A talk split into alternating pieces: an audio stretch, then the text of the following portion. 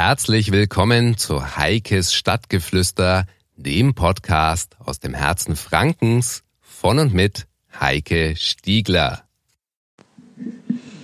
Ja, hallo zusammen. Heute kann ich mal ein bisschen aus dem Nähkästchen plaudern, was ich so erlebt habe. Zu einem Interview habe ich es diese Woche nicht geschafft. Ganz einfach, weil ich dabei war, ein Projekt zu beenden.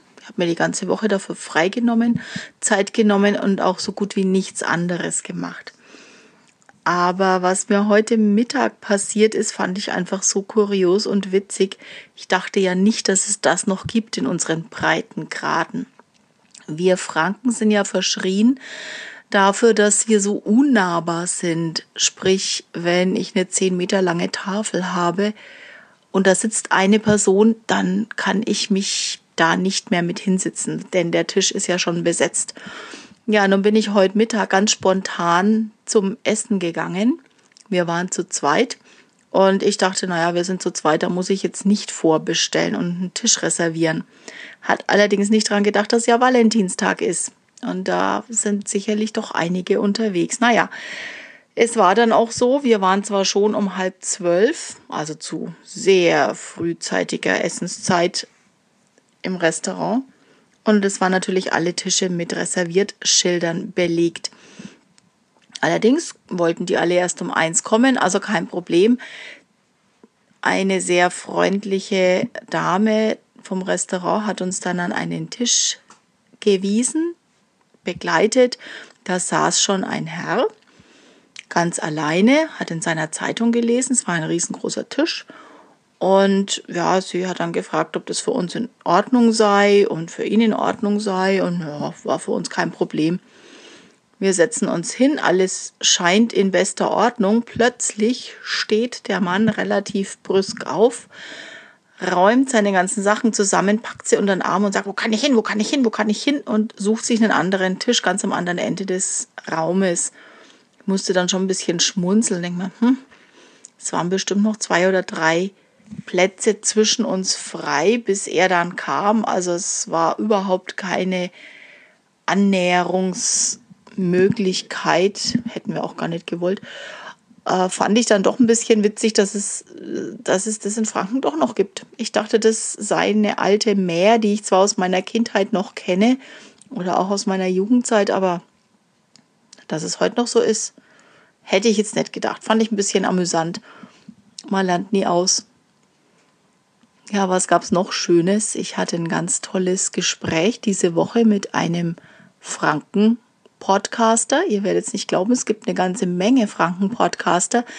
Aber man kriegt es natürlich gar nicht so sehr zusammen. Und ich habe ja versprochen, so nach und nach möchte ich sie euch mal alle vorstellen.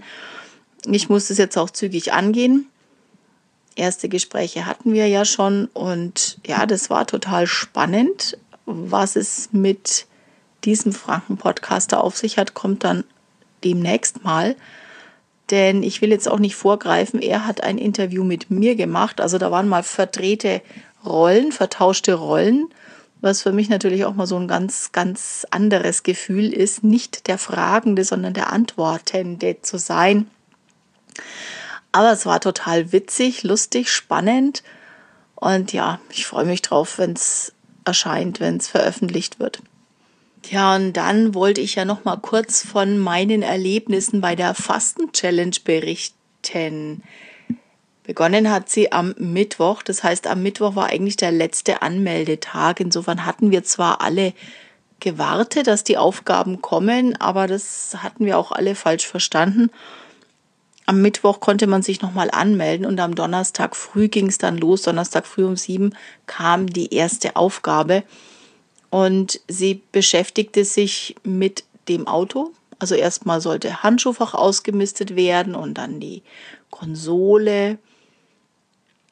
Plastiktütensammlungen sollte man dezimieren. Naja, äh, nachdem das Auto bei uns tiptop ist, weil mein Mann sich darum kümmert, habe ich dann einfach mal mit einem meiner lästigsten Teile begonnen, nämlich mit meinem Küchen- oder Kochbücherregal, das sehr groß ist, fünf Fächer hat Und da hat es eben zwei Fächer, da schiebe ich gern mal so Prospekte und solche Sachen rein und vergesse die dann einfach wegzuwerfen, wenn sie abgelaufen sind. Und da habe ich mal radikal ausgemistet. Ist natürlich sehr motivierend, weil man sieht sehr schnell, was da weg ist und es ließ sich auch in relativ kurzer Zeit machen. Also ich konnte das auch gut in zehn Minuten einfügen. Das Problem war, dass ich in der Tat in den letzten Tagen sehr, sehr wenig Zeit hatte. Und deshalb habe ich auch gerade eben heute am Sonntag noch schnell zehn Minuten, aber wirklich mit Stoppuhr gemacht, weil ich, eigen, weil ich gestern nichts machen konnte und heute ist ja eigentlich der Ruhetag. Also habe ich es einfach verschoben von gestern auf heute. Ja, es ist ganz spannend. Ich bin ein bisschen besorgt, wie es jetzt weitergeht, denn ich bin mal ziemlich sicher, dass ich mit den zehn Minuten nicht auskommen werde.